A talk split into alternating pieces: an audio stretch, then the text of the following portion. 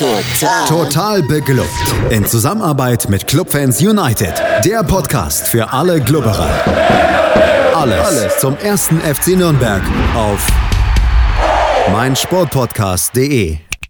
Herzlich willkommen zu einer neuen Ausgabe Total Beklubbt, dem Magazin über den ersten FC Nürnberg hier auf meinsportpodcast.de. Mein Name ist Felix Amrein und wie immer muss ich das Elend erster FC Nürnberg nicht alleine durchleiden, sondern habe einen Gast bei mir. Er war länger nicht da, aber sollte dennoch noch bekannt sein. Es ist Max Rossmehl. Hallo Max. Servus Felix, grüß dich. Ja, Max, äh, wir werden heute darüber sprechen, was der erste FC Nürnberg am Wochenende getan hat. Da waren wir alle noch ganz guter Dinge. Und dann vor allen Dingen natürlich auch darüber sprechen, was gestern geschah. Da war überhaupt nichts mehr Gutes, was man da über den ersten FC Nürnberg sagen kann. Pokal aus gegen den HSV 1 zu 0 unterlegen. Aber die Art und Weise ist es insbesondere gewesen, die uns allen Kopfzerbrechen bereitet. Wir wollen außerdem darüber sprechen, wie unsere Hörer jetzt auch die Personalie Michael Kölner verfolgen. Wir haben auf Facebook und auf Twitter nachgefragt, ist er noch der richtige Trainer für den ersten FC Nürnberg? Und wollen natürlich auch vorausblicken auf das ja, Kellerduell schlechthin gegen Hannover 96 am Samstag. Das Gegnergespräch ist ja bereits online, wer das noch nicht gehört hat, sollte das noch tun. Tobi von Hannover liebt äh, den Podcast über Hannover 96, ebenfalls hier auf meinsportpodcast.de, lässt so ein bisschen in die Seele an der Leine blicken. Äh, ich kann vorwegnehmen, da sieht es nicht so viel besser aus als bei uns. Vorwegnehmen äh, möchten wir natürlich noch die Auflösung zum Thema VAR. Äh, wir haben uns mit Colinas Erben in Kontakt gesetzt und Alex Feuerherd, der hat Folgendes geantwortet. Ich werde es einfach mal vorlesen. Das Problem ist, dass die ganzen Kameras in erster Linie fürs Fernsehen sind. Es gibt also keine speziellen VAR-Kameras, sondern die VARs greifen auf die Fernsehbilder zurück. Und da kann es passieren, dass Abspiel und mögliche Abseitsstellung nicht auf einem Bild zu sehen sind, vor allem dann, wenn die Entfernung zwischen beiden groß ist. Die sogenannte Taktikcam, die das ganze Spielfeld zeigt, gibt es meines Wissens nur bei den Samstagabendspielen. Deshalb müssen sich die VARs in der Tat so behelfen, dass sie den Moment des Abspiels mit der einer Kameraperspektive ermitteln und das Bild dann einfrieren. Zum Anlegen der Abseitslinien wird dann eine andere, aber exakt synchrone Einstellung verwendet. Es ist also so, wie du es vermutest. Wir hatten es ja letzte Woche schon mal diskutiert, ob es da womöglich einfach über den Zeitstempel geht. Also laut Alex läuft es genau so. Und anfügen möchte ich noch, denn, äh, noch was anderes. Denn in der Sportbild hat äh, DFB-Videobeweischef Jochen Drees sich ja geäußert und hat gesagt, ihnen ist durchaus bewusst, dass es da äh, zu Ungenauigkeiten in der Handhabung der Abseitslinien kommen kann. Ähm, also dieses Thema wird uns, fürchte ich, einfach noch ein bisschen begleiten, sofern der erste FC Nürnberg wieder in solche Situationen kommt, äh, da das System ja schlicht und ergreifend keine eigenen Kameras besitzt. Aber das ist Schnee von gestern, Max. Wir wollen uns äh, ja dem Elend von heute widmen und haben beschlossen, das Ganze so ein bisschen in positiv und negativ aufzusplitten. Was war denn, ähm, fangen wir mit dem Positiven an, ne? da gibt es ein bisschen weniger zu erzählen. Was war denn positiv in den vergangenen beiden Spielen, deiner Meinung nach? Positive Dinge. Ähm, wir haben nicht übermäßig viele Gegentore bekommen. Wir haben ein Tor schießen können und wir haben, sage ich mal, persönliche Leistungen tatsächlich äh, können wir hervorheben in den einzelnen Spielen. Und äh, wenn ich das Hamburg-Spiel ausklammere, würde ich auch sagen, dass der Einsatz im Spiel gegen Bremen zu 100% gestimmt hat. Ah, das sind die Punkte für mich. Du sprichst es an. Also es war durchaus so, dass man äh, sich nicht hat die Bude vollknallen lassen, was gegen Hamburg hauptsächlich an der mangelhaften Chancenverwertung des HSV lag gegen Bremen allerdings durchaus auch einer guten Abwehrleistung des ersten FC Nürnberg. Äh, du hast auch angesprochen, es gab wieder ein Tor gegen Bremen, äh, erneut nach einem Standard. Das scheint in der Rückrunde deutlich besser zu funktionieren. Absolut. Ähm, ja, ich bin ja, ich weiß nicht, ich war ein bisschen euphorisch nach dem Bremen-Spiel. Klar, das späte Tor äh, hat da so ein bisschen sein Übriges getan. Ähm, wie gesagt, wir haben einzelne Spieler, ich weiß nicht, ob wir da jetzt schon drauf eingehen wollen, aber mit äh, Pereira jetzt im, im Spiel gegen Bremen, äh, dann gestern mit, äh, mit Everton, der eine Riesenpartie gemacht hat in meinen Augen, äh, auch Matenia, äh, bis auf das eine Dribbling, das er sich da geleistet hat im eigenen 16er. Aber dann wird es halt auch schon echt, dann wird es auch schon echt eng.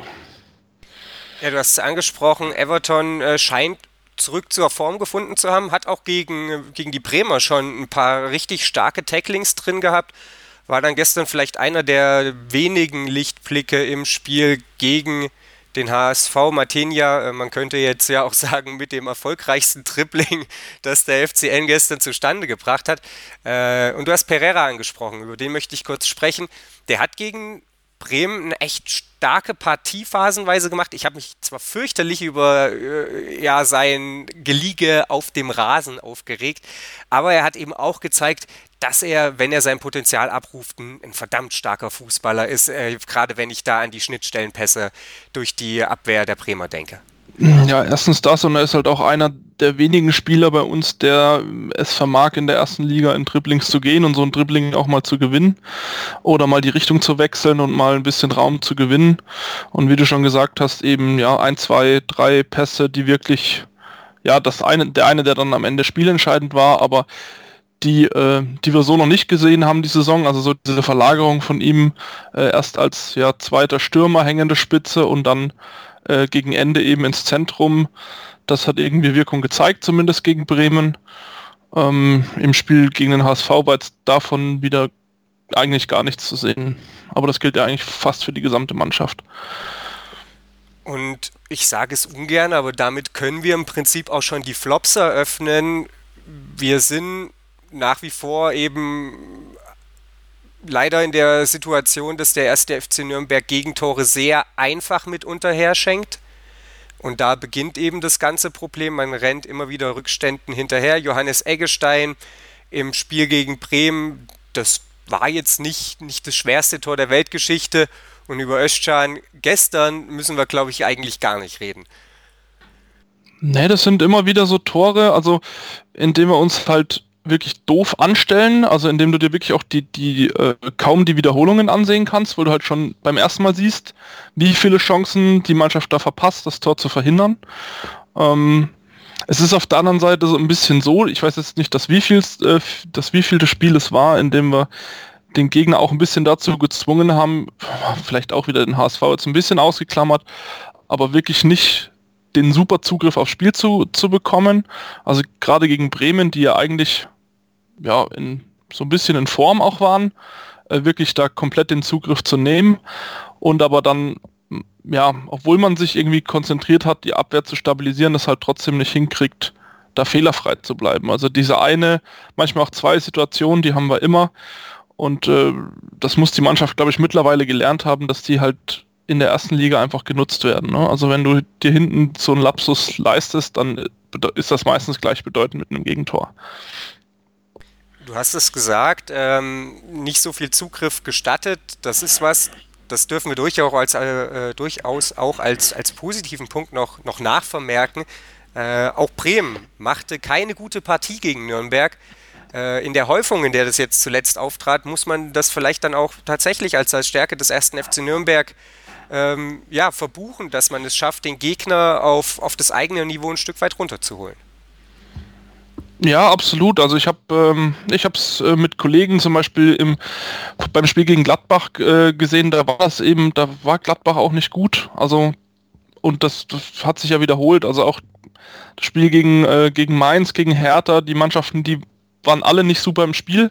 Aber wenn es halt dann am Ende wirklich reicht, um dem Club zwei Tore irgendwie reinzuschießen, weil es halt wirklich durch individuelle ja, Fehler entsteht und nicht irgendwie durch sage ich mal, eine fehlende Systematik in der Abwehr, wie das ja in der Hinrunde oftmals der Fall war, äh, dann ist halt am Ende trotzdem irgendwann die Frage zu stellen, ähm, ja, müssen wir dann nicht irgendwie versuchen, trotzdem ein Tor mehr zu schießen, wenn es einfach hinten nicht klappt, aber da sind ja momentan die Ansätze wirklich Mangelware.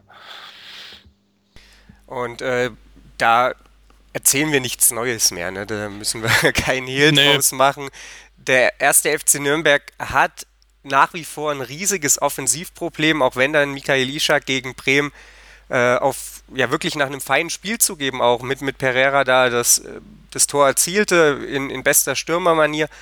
Aber auch gegen Bremen war es jetzt nicht so, dass der FCN Torchancen angehäuft hätte. Beim HSV-Spiel, da, da müssen wir gar nicht drüber reden. Also der erste nennenswerte, in Anführungsstrichen, Torschuss kam in der Nachspielzeit und hat den FCN von einer, von einer Riesenblamage in statistischer Hinsicht bewahrt. Aber da, da ist der Schritt nach vorne irgendwie nicht zu sehen, den man sich vielleicht auch erhofft hat, oder?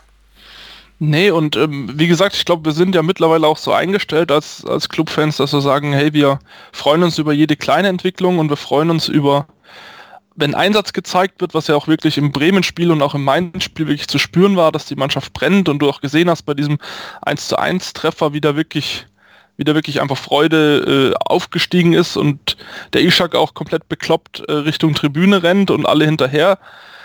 Aber dann weiß ich nicht, dann kannst du dir nicht so einen Auftritt leisten. Also da muss irgendwo mal, ja, da muss es vielleicht auch mal irgendwie knallen dann, dass da ein, ein Ruck durch die Mannschaft geht und ein Aufbäumen passiert. Aber das war irgendwie gestern, also so spätestens ab der 60. Minute habe ich, äh, ja, habe ich das Ding eigentlich abgehakt. Vor dem Hintergrund, dass ja Michael Kölner dann auch vor dem HSV-Spiel sagte, das ist ein Spiel, da, da muss man dann vielleicht auch mal äh, ja, so ein bisschen über sich hinausgehen, körperlich, aber darauf ist die Mannschaft vorbereitet. Muss man einfach auch sagen, da, da fehlte gestern ganz, ganz viel. Da fehlte Einsatz, da fehlte dann teilweise eben gefühlt auch, äh, ja, irgendwie vielleicht die, die Frische. Ich weiß gar nicht, ob es nur körperlicher Art war oder auch mentaler Art bezeichnet ja dann auch, dass Eduard, äh, Eduard sage ich schon, Entschuldigung, ähm, dass äh, Kevin Goden äh, mit Krämpfen letzten Endes an der Seitenlinie behandelt werden musste. Wie erklärst du dir das, dass innerhalb von, von wenigen Tagen da zwei so verschiedene Gesichter beim ersten FC Nürnberg zum Vorschein gekommen sind? Also mir fällt es auch jetzt knapp 24 Stunden später immer noch extrem schwer. Das ist für mich nicht zu greifen einfach. Es ist auf jeden Fall nicht log also nicht logisch zu erklären. Ähm, du denkst irgendwie so ein 1 zu 1 sollte Kräfte freisetzen.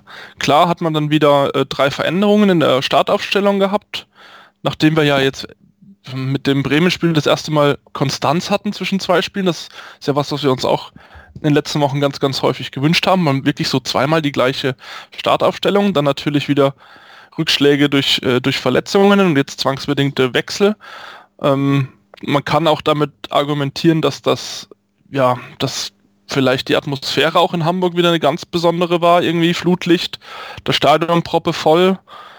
Ähm, und du merkst halt, die erste Viertelstunde, es funktioniert nicht so, wie, wie du dir das vorgestellt hast.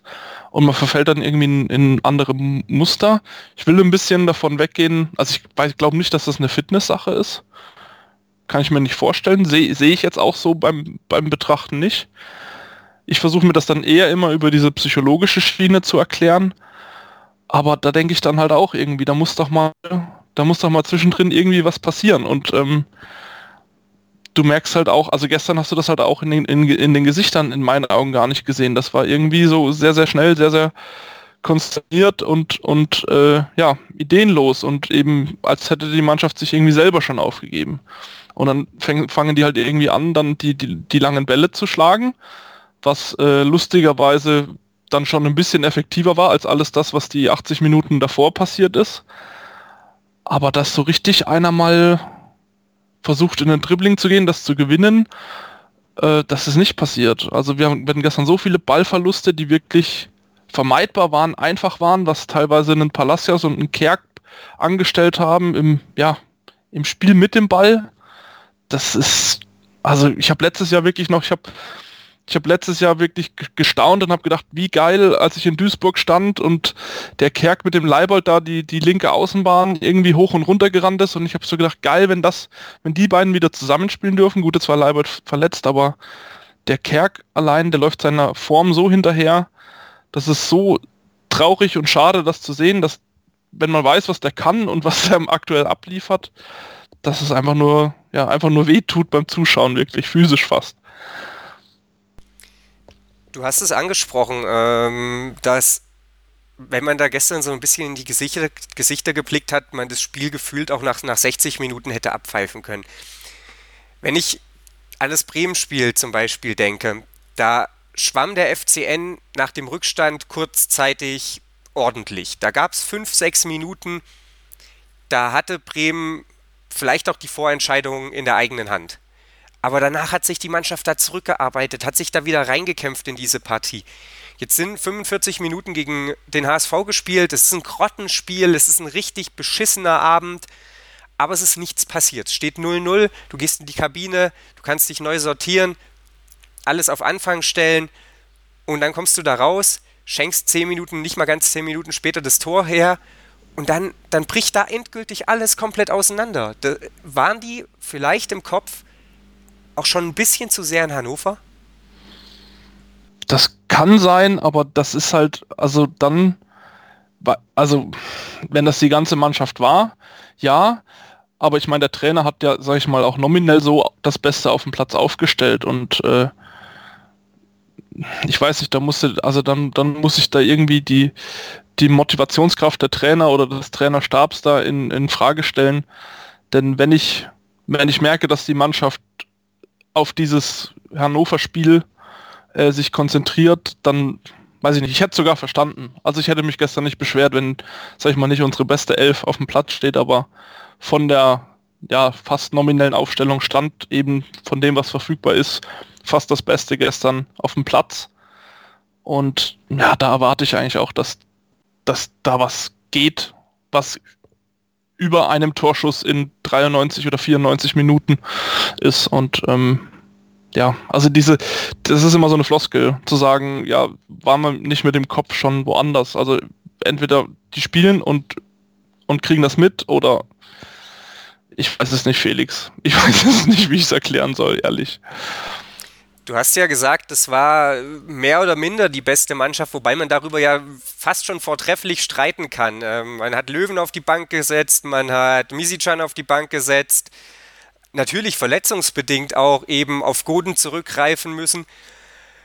Um es mal ein bisschen überspitzt zu sagen, kann der erste FC Nürnberg mit einer 1b oder eben B-Mannschaft im Zweifelsfall nicht mal mit den besten Mannschaften der zweiten Liga aktuell mithalten? Ja, aktuell in der aktuellen Form auf jeden Fall nicht. Also, wie gesagt, dieses Siegergehen und dieser Wille, die, die, die Spiele, die auf der Kippe stehen, irgendwie noch umzustoßen und eben auch so ein bisschen dieses Selbstverständnis des Sieges, was, was ja letztes Jahr auch einfach da war, äh, auch wenn wir da auch oft genug die Punkte noch, noch mal hergeschenkt haben. Aber so ein bisschen halt eben dieses Selbstverständnis, dieses, ja, das wird schon noch klappen, das gibt's halt dieses Jahr nicht. Und ich glaube halt, je motivierter man ist, so das hat man ja auch im Spiel gegen Hertha gesehen nach der Pause, da war ja die Mannschaft auch heiß, da kann ich ja wirklich einstellungsmäßig war da alles richtig. So vor heimischer Kulisse, Kulisse und du hast wirklich gemerkt, wie das erste Gegentor die Mannschaft wirklich trifft und wirklich zerfetzt und da Unruhe reinbringt. Und ich glaube halt einfach, dass es diese fehlende Stabilität, dieses Verlassen aufeinander, ist das, was, was halt aktuell, woran es fehlt. Dass die Jungs alle kicken können, das haben wir ja schon gesehen. Und dass das auch für die erste Liga dieses Jahr reichen könnte. Das denke ich, haben wir in den letzten Spielen auch gesehen. Die, die, die Gegner waren alle schlagbar. Wir haben es halt nur in jedem Spiel geschafft, wirklich noch schlechter zu sein. Das äh, ja, fasst die Situation des ersten FC Nürnberg erstaunlich treffend zusammen. Wir wollen uns gleich noch über ein paar andere Themen unterhalten, Max. Unter anderem natürlich darüber, ob ähm, ja, der erste FC Nürnberg, das hatte ich eingangs gar nicht erwähnt, oder der Fußball im Allgemeinen vielleicht ein Concussion-Protokoll braucht, wie man es aus äh, anderen Sportarten, insbesondere dem American Football kennt, denn im Werder-Spiel hat der erste FC Nürnberg da ein bisschen für Schlagzeilen gesorgt und das auf nicht so unbedingt rühmliche Art und Weise. Und dann wollen wir uns natürlich auch äh, dann damit beschäftigen, wie ihr die Personalie Michael Kölner seht. Vernimmt sich, was man will, dann wilde Gerüchte entstanden. Fast nichts davon stimmt. Tatort Sport. Wenn Sporthelden zu Tätern oder Opfern werden, ermittelt Malte Asmus auf meinsportpodcast.de. Folge dem True Crime Podcast, denn manchmal ist Sport tatsächlich Mord. Nicht nur für Sportfans. BV Beben. Der wöchentliche Podcast zu Borussia Dortmund mit Julius Eid und Christoph Albers. Voller echter Liebe auf meinsportpodcast.de. Wir klingen nicht nur gut, wenn wir direkt am Spielfeldrand stehen. Die Adler Mannheim bleiben der Tabellenführer in der deutschen Eishockeyliga. Oder direkt von der Schanze berichten. Wir haben einen spannenden ersten Durchgang gesehen. Bei den Springern Kamil Stoch führt vor Zielen Bartol. Wir sehen dabei auch noch gut aus. Borgia Sauerland ist offizieller Ausstatter von meinsportpodcast.de. Borgia Sauerland. Berufsbekleidung, Arbeitsschutz und mehr auf borgia-sauerland.de. Zurück bei Total Beklubbt hier auf meinsportpodcast.de. Mein Name ist immer noch Felix Amrein und bei mir zu Gast ist immer noch Max Rossmehl. Max, wir wollen uns ein bisschen vom, vom ja, Spielfeld an sich entfernen in unserem nächsten Take und wollen über was sprechen, was dem Fußball vielleicht gut tun würde, auf jeden Fall den Köpfen der Spieler gut tun würde und das meine ich tatsächlich ganz wörtlich. Es gab im Spiel gegen Werder Bremen gleich mehrere Situationen, die mich persönlich unfassbar aufgeregt haben und so wie ich es auf Twitter mitbekam, war ich damit nicht alleine. Es gab zum einen die Situation mit Tim Leibold, der dann in der Kabine in der Pause blieb, aber davor gefühlt, ich weiß gar nicht mehr, wie lange es genau war, ich glaube eine halbe Stunde, quasi ja. mit Gehirnerschütterung gespielt hat. Das ist für mich ein unfassbares Unding, wie sowas passieren kann. Äh, und ich, ich weiß gar nicht, was ich groß dazu sagen soll. Also für mich ist es eine Geschichte, die, die nicht sein darf. Nee, auf gar keinen Fall. Ich meine, man spielt da mit der, mit der Gesundheit, ähm, mit, mit dem Leben der, der Spieler. Wenn du da wirklich keine genaue Diagnose hast und die Spieler da mit so einer äh, Kopfverletzung weiterspielen lässt. Ähm, wir sind ja da auch nicht der erste Fall diese Saison. Vielleicht äh, da mal schöne Grüße an den Rasenfunk. Die, die erheben da ja auch immer den, den äh, Zeigefinger, wenn sowas vorfällt. Jetzt ist das eben in der letzten Partie zweimal passiert, sogar mit Martinia einmal ein Spieler, der wirklich bewusstlos war und auch nicht kurz. Also der lag ja da mindestens eine halbe Minute äh, ja, mit, mit Blackout am Boden und er wird dann irgendwie da kurz aufgerappelt und macht den Abschlag und spielt weiter. Äh, ja, also für mich einerseits von eben der Liga, andererseits auch vom Trainerteam unverantwortlich. Also klar, selbst als Spieler, glaube ich, würde ich auch sagen, ja, lass mich weiterspielen, ich bin heiß, aber aus medizinischer Sicht, glaube ich, ist das unverantwortlich. Nicht, nicht umsonst gibt es eben in der NFL dieses äh, Concussion-Protokoll mit, mit äh, neutralem Neutrolo äh, Neurologen, der da die Spieler durchcheckt und die Freigabe geben muss, wenn es eben sowas wie äh, Bewusstseins, äh, also Verlieren des Bewusstseins gibt oder eine Kopfverletzung. Und ich finde, dass da halt dringend was getan werden muss. Und also für mich war das auch unverständlich, dass der Martina da wieder aufsteht und den Abschlag macht und das Spiel geht einfach weiter und alle tun so, als äh, wäre nichts geschehen. Unverantwortlich. Du hast es angesprochen, Martenia, die, die noch viel eindrucksvollere, in Anführungsstrichen, oder mit, mit Vorsicht zu genießen, dieses Wort, das ich da gebrauche, äh, Geschichte dieses Spiels, also Gehirnerschütterung kann man erstmal nicht sehen. Aber Martenia rasselt da zusammen und bleibt einfach liegen auf dem Boden. An dieser Stelle übrigens mal noch äh, ein großes Lob an die Herren Valentini und Markreiter, die es, glaube ich, waren, die sofort reagiert haben und hingegangen sind und, und gehandelt haben, noch bevor irgendein Sani oder ein Arzt oder irgendwas auf dem Feld war. Ähm, daran kann sich, glaube ich, die Gesellschaft allgemein ein, ein Beispiel nehmen, aber woran sich eben niemand ein Beispiel nehmen sollte, ist, was danach geschehen ist. Ich hatte auch den Eindruck, als Martinia da auf dem Boden saß und die Ärzte ihn gecheckt haben, mit diesem typischen äh, Folge dem Finger mit deinen Augen, da hat Martinia gefühlt auf den Boden geguckt. Da kannst du als Arzt überhaupt nicht überprüfen, ob, ob er bei vollem Bewusstsein ist und, und, und sich, ja, der Geschehnisse um ihn herum vollends bewusst ist. Also, das war für mich auch so eine Larifari-Untersuchung und du hast es angesprochen. Da, da sind die Trainer und die, die Teamärzte natürlich auch in einer gewissen Verantwortung, denn der Spieler selbst muss dann, glaube ich, einfach vor sich auch geschützt werden. Äh, jeder hat, oder jeder, der, der aktiv Sport betreibt, hat wahrscheinlich schon mal in, in einer Situation Sport getrieben, in der er das besser nicht getan hat, sei das krank oder mit irgendeiner Verletzung. Ähm, also da, da weiß, glaube ich, jeder, wie es da in einem selber auch aussieht. Dann möchte man mehr als gut für einen ist. Aber dann müssen eben Verantwortliche die Verantwortung tatsächlich für die Spieler übernehmen und müssen sie da rausbringen. Das Problem, das natürlich in einer gewissen Art und Weise für einen Trainer meiner Meinung nach auch da ist, was, was machst du denn? Äh, willst du jetzt wechseln, wenn der Spieler sagt, es ist okay, es geht? Wenn die Ärzte nicht einschreiten, dann lässt du den ja im Zweifelsfall auch drauf. Du darfst halt nur dreimal wechseln. Braucht der Fußball da vielleicht einfach eine grundlegende Regeländerung, neben den ohnehin neutralen Ärzten, ich glaube, da sind wir uns einig, dass du eine unabhängige Instanz brauchst, die das beurteilt, damit eben keine Vereinsinteressen und im Zweifelsfall Arbeitsplatzsicherung äh, ja irgendwie in diese Entscheidung mit reinspielen. Braucht der Fußball da vielleicht grundlegend noch eine Regeländerung, dass, dass im Falle solcher Verletzungen einfach ein zusätzlicher Wechsel erlaubt ist? Ja, absolut, halt auch um ein bisschen die, die Trainer dazu zu entlasten. Also wie du sagst, das ist ja dann durchaus eine taktische Möglichkeit, die dir genommen wird, wenn du den, den Keeper äh, raus, also jetzt gerade in dem Fall Martina den Keeper rausnehmen musst oder einen deiner, deiner besten Spieler rausnehmen musst. Das beeinflusst ja auch einfach auf taktische Weise dein, dein Spiel. Ähm, wie man das allerdings jetzt schlau äh, ändert und wie die Regel, also ob man dann einfach einen Freiwechsel gibt oder wie auch immer, ne, das ist ja wieder die nächste Diskussion. Da sind wir ja wieder bei, bei dem Thema äh, VAR, wann darf er eingesetzt werden und dann gibt es da wieder Diskussionen. Aber man muss irgendwas tun, dass da die Gesundheit der Spieler einfach geschützt wird. Also, ja, ich glaube, da gibt es auch keine zwei Meinungen. Ich kann mir nicht vorstellen, dass da irgendjemand sagt, nee, das ist gut. Äh, klar gibt es immer die Leute, die rufen, das ist ein Kämpfer und so, aber das ist ja der absolute Quatsch in dem Fall. Es ist äh, es ist einfach leichtsinnig und dumm, wenn, wenn Personen da weiterspielen müssen oder gezwungen sind, wirklich auch aufgrund des Reglements weiterspielen zu müssen.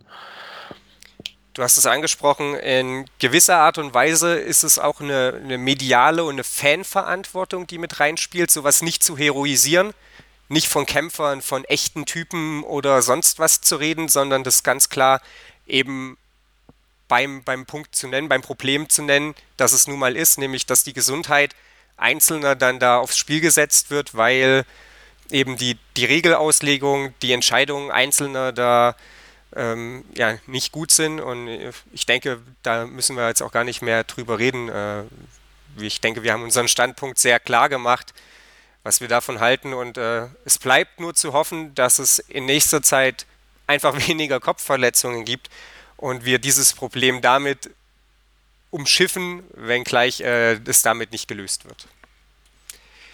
Wir wollen uns äh, gleich, wie gesagt, der Personalie Michael Kölner annehmen. Ihr habt abgestimmt, ist er noch der richtige Trainer für den ersten FC Nürnberg? Werden dann hinten raus uns natürlich auch noch über den ähm, ja, Kellerkampf gegen Hannover 96 widmen. Auf den hat es ja durchaus Auswirkungen, was da eben mit Tim Leibold geschehen ist. Äh, die Mannschaft nagt so ein bisschen ja jetzt auch wieder an, an der Substanz. Äh, die, die Spieler gehen ein Stück weit aus, zumindest die, die potenziell Besten. Aber gleich wollen wir erstmal über den Trainer sprechen, hier bei Total Beklubbt. Sportplatz mit Malta Asmus und Andreas Thies. Täglich neue Podcasts aus der Welt des Sports. Von Airhockey bis Zehnkampf. Berichterstattungen, Interviews und Fakten. Sportplatz auf meinsportpodcast.de. Die MSP-WG. Jeden Sonntag spricht unsere Redaktions-WG beim Feierabendtisch über alles, worüber man halt so spricht. Ob mit Sportbezug oder ohne. Und du kannst mitmachen. Sprich mit im Podcast oder beteilige dich über den Hashtag MSPWG. Die MSPWG auf meinsportpodcast.de. Ist Michael Kölner noch der richtige Trainer für den FCN? Haben wir euch auf Twitter respektive auf Facebook gefragt und ähm, zum Zeitpunkt der Aufnahme ist die Twitter-Abstimmung beendet. Facebook hat es nicht zugelassen, da läuft die Abstimmung jetzt noch 14 Stunden, aber wir wollen trotzdem einfach jetzt mal darüber sprechen, wie die Ergebnisse ausgefallen sind, Max. Bei Facebook ist unsere Stichmenge nicht so richtig groß, was nur dafür sorgen sollte, dass ihr uns noch ein bisschen mehr auf Facebook folgt, äh, beziehungsweise euren Bekannten äh, uns äh, nahelegt, damit wir da zukünftig vielleicht auch repräsentativere Ergebnisse bekommen. 26 Stimmen wurden nur abgegeben und davon sind 16 der Meinung, äh, Michael Kölner ist nicht mehr der richtige Trainer, 10 sind der Meinung, Michael Kölner ist der richtige Trainer für den ersten FC Nürnberg. Bei Twitter fällt das Ganze schon deutlich ähm, ja, repräsentativer aus. 210 Stimmen gab es am Ende Und 57 Prozent dieser Stimmen sagen, nein, Michael Kölner ist nicht mehr der richtige Trainer. 22 Prozent sind der Überzeugung, dass Michael Kölner ähm, nach wie vor der Richtige für den Club ist. Und bei Twitter konnten wir ja noch eine dritte Option hinzufügen. 21 Prozent sagen, ja, er ist der Richtige, wenn gegen Hannover 96 gewonnen wird. Max, fangen wir erstmal damit an. Was ist denn deine persönliche Meinung?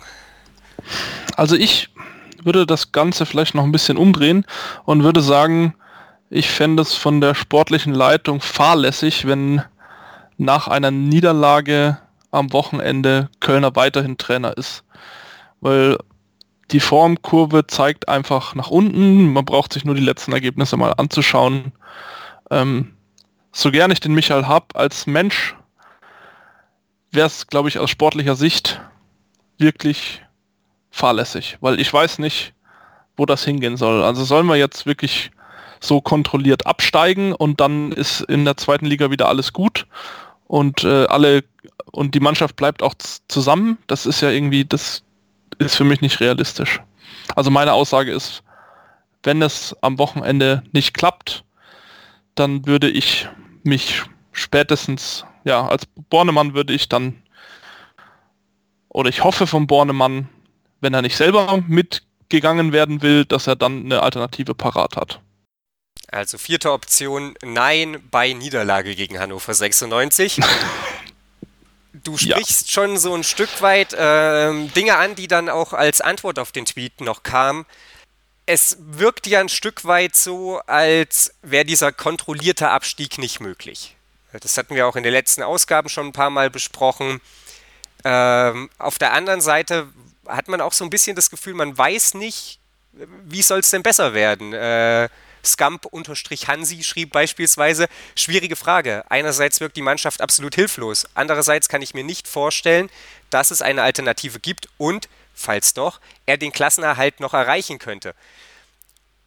Ist es vielleicht auch vor diesem Hintergrund eben eine Frage, die sich der erste FC Nürnberg stellen muss, hinsichtlich, verbrennen wir da jetzt Geld?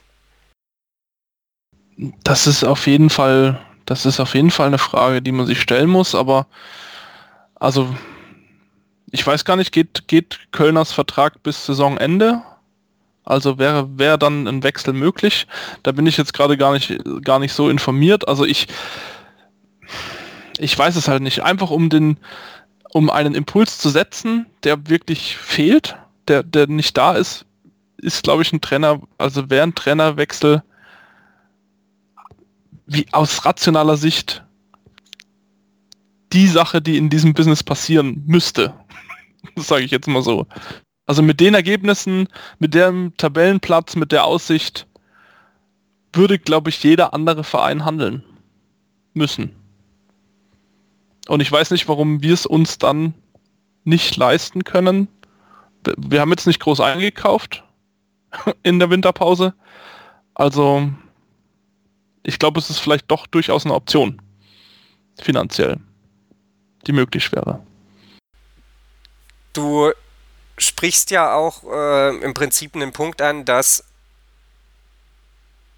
Andreas Bornemann ihm gefühlt da einen, einen Treueeid geschworen hat, der ihn schwierig selbst im Amt hält um es mal ja. äh, vorsichtig auszudrücken. Ist das vielleicht wie von Naprima äh, formuliert eine fatale Gemengelage von Unzulänglichkeiten in mehreren Bereichen, dass man eben als Management da diesen, ich nenne es mal Freifahrtschein ausgestellt hat für Michael Kölner ähm, und es damit deswegen jetzt tatsächlich eigentlich nur noch heißen kann, Kölner und Bornemann müssen gemeinsam gehen, wenn man sich dazu entschließt? Wenn das hinter den Kulissen auch so aussieht, dass äh, öffentlich proklamiert wird, würde ich sagen, ja. Schlicht und einfach ja.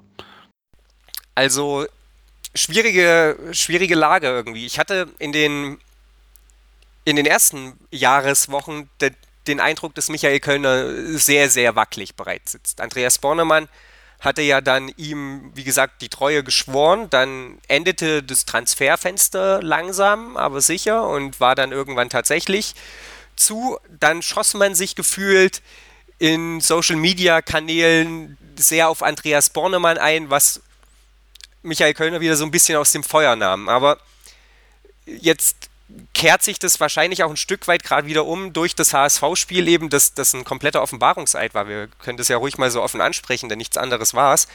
Und es fehlt ihm einfach meiner Meinung nach ein, ein Stück weit an, an Argumenten. Es ist keine, keinerlei Entwicklung in irgendeinem Bereich großartig zu sehen, der eben diesen kontrollierten Abstieg und Neubeginn in Liga 2 mit ihm rechtfertigt. Ich weiß nicht, wie du das siehst. Ja, wie gesagt, ich sehe halt da auch so, so ein bisschen, äh, ja, Dinge, die, glaube ich, dann auch nicht mehr in der, im Mannschaftsgefüge gut zu machen sind, wenn jetzt wirklich das, die Saison so zu Ende geht, wie sie angefangen hat. Ich meine, ähm, äh, im Vergleich jetzt zum Start der, der, äh, der Hinrunde stehen, ist ja die Punkteausbeute gar nicht so viel schlechter jetzt nach den ersten drei Spielen.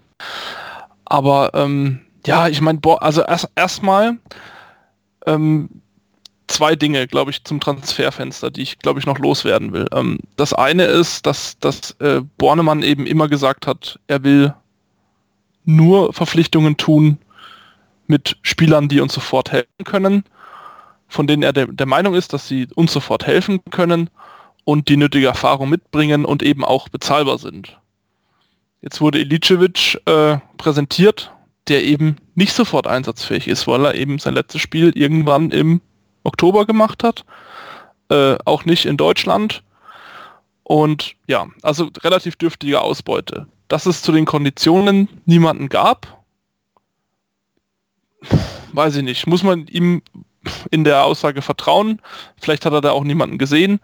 Ähm, ja, das ist das eine. Das andere ist eben, äh, wie das gerade auf Twitter durch die Medien auch heiß gemacht wurde, äh, dann Grüße an die Bild-Zeitung, die da auch nochmal quasi den Twitter-Mob heiß gemacht hat, so nach dem Motto, ja, ähm, wir erwarten ja heute noch bis zu, also nach äh, Ilicevic äh, warten wir eh noch auf zwei Neuzugänge, die ja quasi durch sind. Also da wurde der Mob ja schon quasi äh, vor die Tür ge gehetzt und am Ende wurde dann gar niemand präsentiert. Also dass das Ganze halt eben noch durch die Medien ein bisschen aufgewaschen. Ich meine, ich verstehe, ich, ver ich verstehe diesen Ilicevic-Wechsel äh, schon, weil er ist halt wahrscheinlich für das für relativ günstiges Geld ähm, äh, zu haben gewesen und auch irgendwie leistungsbezogener Vertrag und so, das sehe ich ein. Aber es widerspricht halt so ein bisschen der Aussage, wir brauchen jemanden, der sofort einsatzfähig ist. Das, das ist da halt einfach nicht. Also keine Ahnung, wann der zum ersten Mal zum Einsatz kommt und welche Leistung er da bringen wird. Ähm, ja, das äh, zur, zur Personale, äh, Personalie Bornemann. Und wie gesagt, wie ich zu Kölner eben schon gesagt habe, also wenn du den irgendwie jetzt durch die Saison schleifst, ich weiß nicht, ob man dann den Reset-Knopf so einfach bei den Spielern, auch beim Trainer wieder drücken kann in der zweiten Liga. Also ich sehe da noch keine Realität, in der das irgendwie funktionieren soll. Deswegen auf deine Frage, ähm, ja, wenn dann beide. Du hast es angesprochen, gerade zum Thema äh, Kommunikation äh, zu Ende der, des, des, Transferfensters. Und ich persönlich äh, stimme da Florian Zenger von Clubfans United komplett zu, der ja in einem Kommentar schrieb, äh, oder einen Kommentar schrieb, der die Überschrift trägt, Kontrolle über die eigene Erzählung verloren. Es ist nicht schlimm, dass niemand verpflichtet wurde vor dem Hintergrund der finanziellen Möglichkeiten und der womöglich nicht gegebenen sinnvollen Verstärkung aus Sicht des ersten FC Nürnberg. Das wurde ja bei Elf Freunde sogar noch gelobt, dass das äh, vielleicht nicht gerne gesehen wird, aber ein konsequentes Handeln vor den eigenen oder ja, vor dem Hintergrund der eigenen Rahmenbedingungen ist. Da stimme ich zu. Aber ich stimme eben auch Florian Zenger komplett zu, der sagt, wenn das so passiert, dann musst du der Herr im Haus sein und dann musst du derjenige sein, der das kommuniziert. Dann musst du den Transfer von Ilicevic bekannt geben und nicht Georg Markreiter im Pressegespräch, dann musst du sagen, wir holen niemanden mehr aus Gründen XY, denn Andreas Bornemann hat es ja dann am Samstag, ich weiß gar nicht mal, ob in der Halbzeitpause oder vor dem Spiel gegen Bremen, ja. im, im Sky-Interview durchaus plausibel dargelegt. Aber warum macht man das denn nicht sofort am Abend Das muss ja nicht 18 Uhr sein. Das reicht ja, wenn das 19 Uhr ist. Ich weiß gar nicht mehr, wann der Tweet von der Bild kam. Der kam ja, ich weiß Ja. nicht, 21 Uhr. Und das erschließt sich mir nicht. Und das ist beim besten Willen, es tut mir leid, das ist unprofessionell. Absolut. Ich, also meine These ist dazu so ein bisschen, ich meine, man, wir verfolgen das ja immer aus der Ferne, aber ich glaube, meine, meine These ist, dass da noch irgendwas im Busche war, dass da noch irgendein Deal im Gange war, der halt geplatzt ist.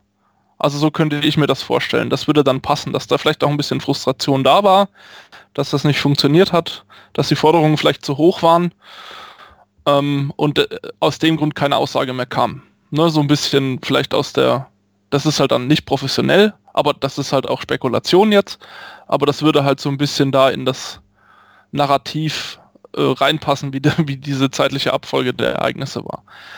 Also klar, ähm, die Bild liegt da gerne mal falsch, manchmal ist sie auch sehr, sehr gut informiert. Ich will mich da jetzt auch gar nicht, äh, ja, da so gar nicht äh, lang dran abarbeiten, aber ich könnte mir halt vorstellen, dass da, dass da vielleicht ein, ein Deal dran war, der halt auf den er sich vielleicht verlassen hat und der da geplatzt ist am letzten Tag oder in den letzten Tagen. Ja, durch, Entschuldigung. Ja, durchaus möglich. Äh, aber eigentlich ja gar nicht unser Thema. Wir wollten ja eigentlich über Michael Kölner sprechen.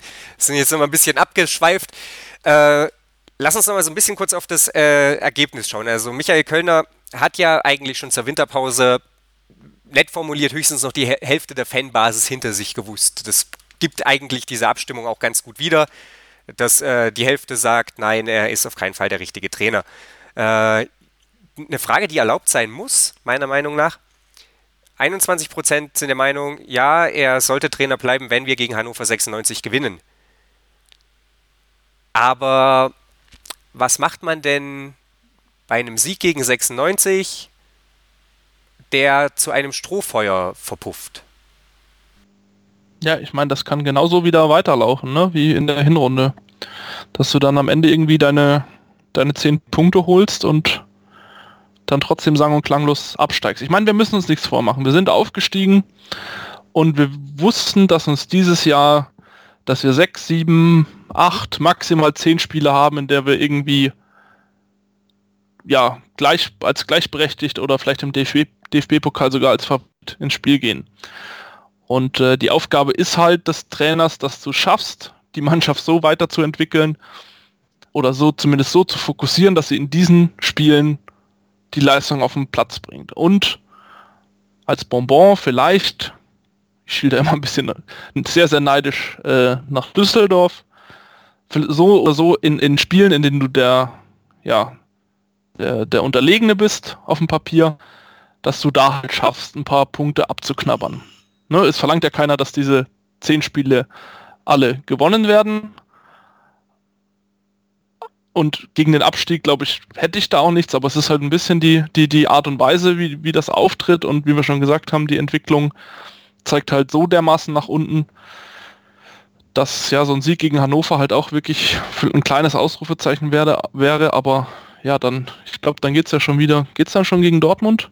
Dann geht's gegen Dortmund. Ja, zwar zu Hause, aber ja, da, äh, ich habe gestern das zweite Pokalspiel gesehen. Ähm, die brauchen halt irgendwie drei gute Pässe und dann gibt's ein Tor. Also, ne, und ich war im Hinspiel im Stadion, ich will es am liebsten, ich habe da schon wieder sehr, sehr viel Angst davor.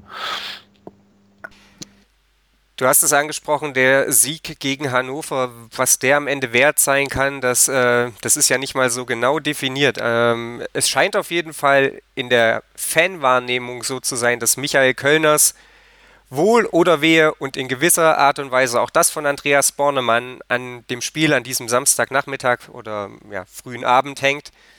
Wir sind gespannt, ähm, ob es dann am Ende so kommen wird, werden uns natürlich dann in der nächsten Woche darüber austauschen und wollen uns gleich dann hier bei Total Beklubbt auf meinsportpodcast.de noch darüber unterhalten, was uns denn nun da gegen Hannover erwartet. Wir hatten es schon angedeutet, mit Bestbesetzung wird der erste FC Nürnberg höchstwahrscheinlich nicht antreten können. Das liegt an diversen Verletzungen, kleineren Wehwehchen, größeren Wehwehchen. Und ähm, ja, wie das dann am Ende zum möglichen ja, Big Point reichen kann, darüber sprechen wir gleich. Vorpass, der Rugby-Podcast mit Vivian Bahlmann, Donald Peoples und Georg Moltz Also sein Rücken ging nicht über die Horizontale und er hat ihn, glaube ich, noch festgehalten. Deswegen gab es nur Gelb. Ich kann es gar nicht glauben. Alles rund um den Rugby-Sport auf meinsportpodcast.de. Hallo, ich bin Patrick Hausting, Europameister im Turmspringen. Moin, hier ist Ralf Gunesch. Als Fußballprofi habe ich für Alemannia Aachen, FC St. Pauli, Mainz 05 und den FC Ingolstadt 04 gespielt. Hallo, hier ist Willi Landgraf, Mr. Zweite Liga. Die Profis am Mikrofon, immer und überall auf meinsportpodcast.de. Der erste FC Nürnberg gastiert am Samstag um 15.30 Uhr bei Hannover 96. Das ist das Duell Tabellenvorletzter gegen Tabellenletzter. Hannover 96 hat tatsächlich das Kunststück fertiggebracht. Man weiß nicht so richtig wie, aber sie haben es fertiggebracht, noch einen Punkt weniger zu holen als der erste FC Nürnberg. Auf der Gegenseite haben sie immerhin ein Tor mehr geschossen, aber das ist so ein bisschen ein Vergleich von Not und Elend. Also die Bilanz spricht einfach dafür, sich 44 Gegentore haben beide kassiert in 20 Spielen, 18 Tore hat Hannover geschossen, 17 der erste FC Nürnberg, zwei von 20 Spielen waren siegreich, dazu 5 bzw. 6 Unentschieden und dann eben 13 bzw. 12 Niederlagen. Die Formkurve bei Hannover 96, die ist ähnlich desolat wie beim ersten FC Nürnberg. Äh, ich habe mich mit Tobi von Hannover liebt, hatte ich eingangs schon erwähnt, bereits darüber unterhalten. Da gehen wir nochmal ein bisschen genauer auf die Saison von Hannover 96 ein und warum Länderspielpausen offensichtlich nicht so gern gesehen sind in Hannover. Max, lass uns mal ein bisschen den Fokus auf den ersten FC Nürnberg richten. Im Kicker ähm, gab es jetzt heute einen, einen, Artikel, der heißt Kölners Aufgaben Puzzle und Hannover, wo dann auch nochmal darauf hingewiesen wird, dass eben der erste FC Nürnberg schon wieder so ein Stück weit auf dem äh, Zahnfleisch gehen wird. Robert Bauer, für den kommt die ganze Geschichte zu früh. Kevin Goden hat sich verletzt jetzt gegen ähm, Hannover, nach allem, was man lesen darf. Es bleiben also Enrico Valentini und Tim Leibold als Außenverteidiger, wobei für Tim Leibold nach der Gehirnerschütterung der Einsatz womöglich zu früh kommt. Und dann stellt sich schon die Frage, wen stellt man da überhaupt in die Verteidigung? Dann geht die ganze Geschichte eine Etage weiter oben oder ein ja, Mannschaftsteil weiter vorne genauso weiter. Ähm, André Petrak ist gelb gesperrt gegen Hannover man darf Michael Kölner sicherlich nochmal fragen, warum man da gegen, Han äh, gegen den Hamburger SV nicht da schon die Alternative getestet hat. Man hat es jedenfalls nicht getan. Patrick Eras, Simon Rhein haben zuletzt keine Rolle gespielt, drängen sich jetzt nicht unbedingt auf. Eduard Löwen könnte man da vielleicht spielen lassen, musste jetzt aber in der Abwehr zuletzt aushelfen äh, gegen den HSV. Dann obendrein noch Georg Markreiter, der nicht so ganz fit scheint. Also das sind nicht die besten Vorzeichen, um es mal vorsichtig zu formulieren. Ja, also wie gesagt, ich glaube, so viel, so viel Wahlmöglichkeit hat er da gar nicht. Also das ist ein relativ eindeutiges Puzzle fast in meinen Augen. Ähm, Gerade wenn man so ein bisschen die letzten Einsätze äh, äh, vergleicht und auch, also gerade die Abwehr, die stellt sich ja quasi von alleine äh, jetzt auf. Und ähm, ja, dann gibt es halt so ein paar fragliche Positionen und ja auch wieder so ein bisschen die Formationsfrage. Also ob man jetzt mit diesem ja, 4-4-2 oder 4-2-3-1 äh, weiterfährt oder ob man dann da nochmal wieder was umstellt. Aber ja, gerade ich glaube, die, die zweite Position im Mittelfeld in der Zentrale wird, wird spannend. Ob wir da einen Fuchs wiedersehen, ob wir da einen Rhein wiedersehen oder ob wir den Löwen da sehen, kann ich momentan so nicht. Also nicht, dass ich jetzt Löwen so aufgedrängt hätte in den letzten beiden Spielen. Ähm, ja, und auch vor, also klar, Pereira sehe ich gesetzt. Auch wieder auf dem, auf dieser hängenden Spitze oder auf der, auf der Zehnerposition. Und ähm, ja, Adams Rellack hat auch nochmal ein Ausrufezeichen gesetzt, finde ich, gestern mit seiner Einwechslung. Der war auch noch zumindest einer von denen, die, die noch mal ein paar Zweikämpfe gewonnen haben auch. Aber ähm, ja, Ishak hat wieder das Tor. Also einfach wird es auf jeden Fall nicht, aber um, ja, was ich glaube ich nicht sehen will, ist Kerk. Da habe ich genug gesehen. Also zumindest in den letzten drei, vier Spielen. Um, ich weiß nicht, wie du siehst, ob du irgendwie da noch irgendeinen Namen in den Raum werfen willst, aber gerade defensiv ist das ja quasi eigentlich ein ziemlicher No-Brainer und man muss halt einfach hoffen, dass sich da, dass da nichts passiert. Das trifft es ganz gut, ja. Also ähm, hinten stellt sich die Geschichte von alleine auf. Die Frage ist dann nur, muss Mühl Außenverteidiger spielen oder muss das eben ja. Eduard Löwen machen? Das ist ja. gefühlt die zwei Optionen, die, die ich da sehe. Und ähm, ja.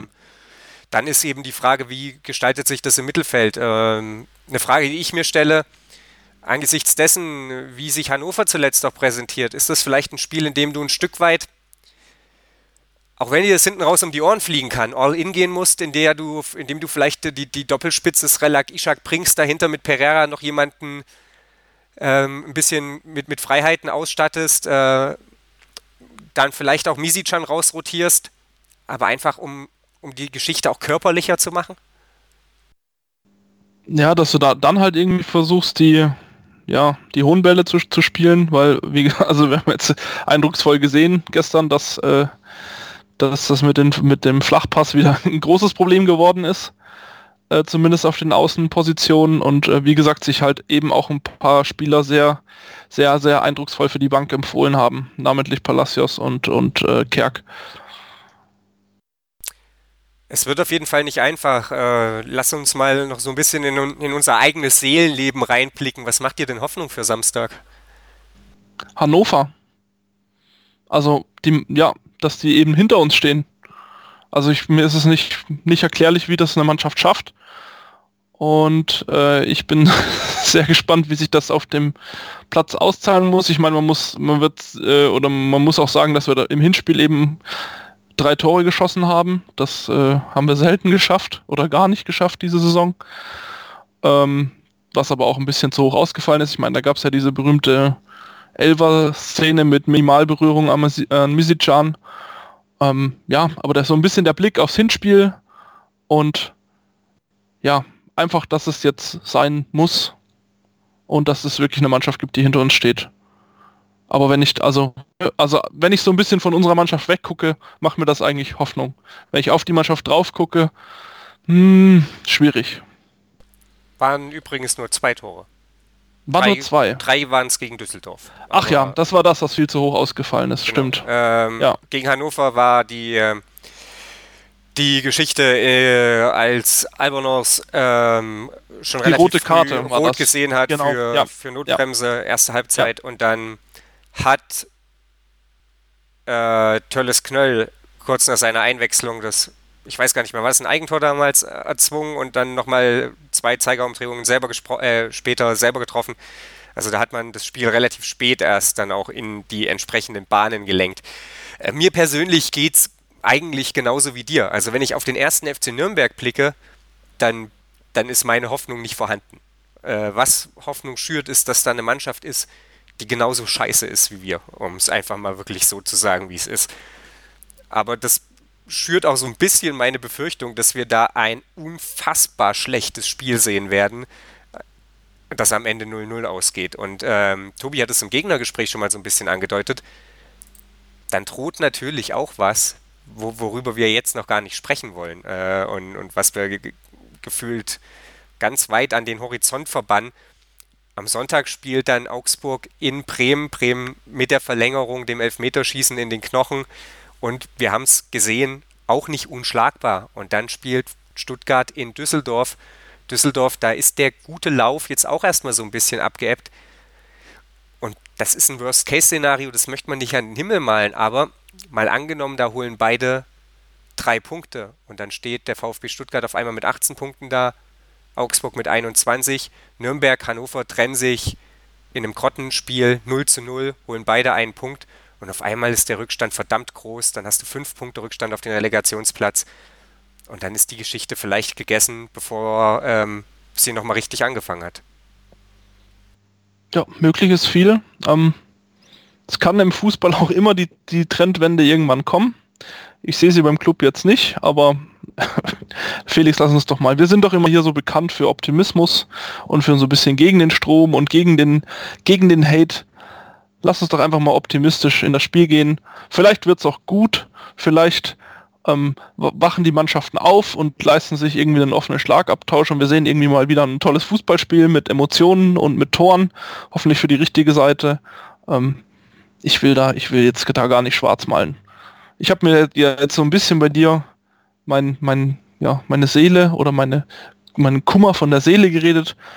hier im, im fernen Köln, da redet ja immer keiner mit mir oder die tätscheln mir irgendwie nur die, die Schulter und bemitleiden mich im Büro und ähm, ja, ich, keine Ahnung. Also ich, ich kann doch gar nicht anders, als jetzt optimistisch zu sein. Also wer soll denn jetzt, wen sollen wir denn jetzt, oder wer soll denn jetzt kommen? Das ist doch wirklich eigentlich der perfekte Gegner.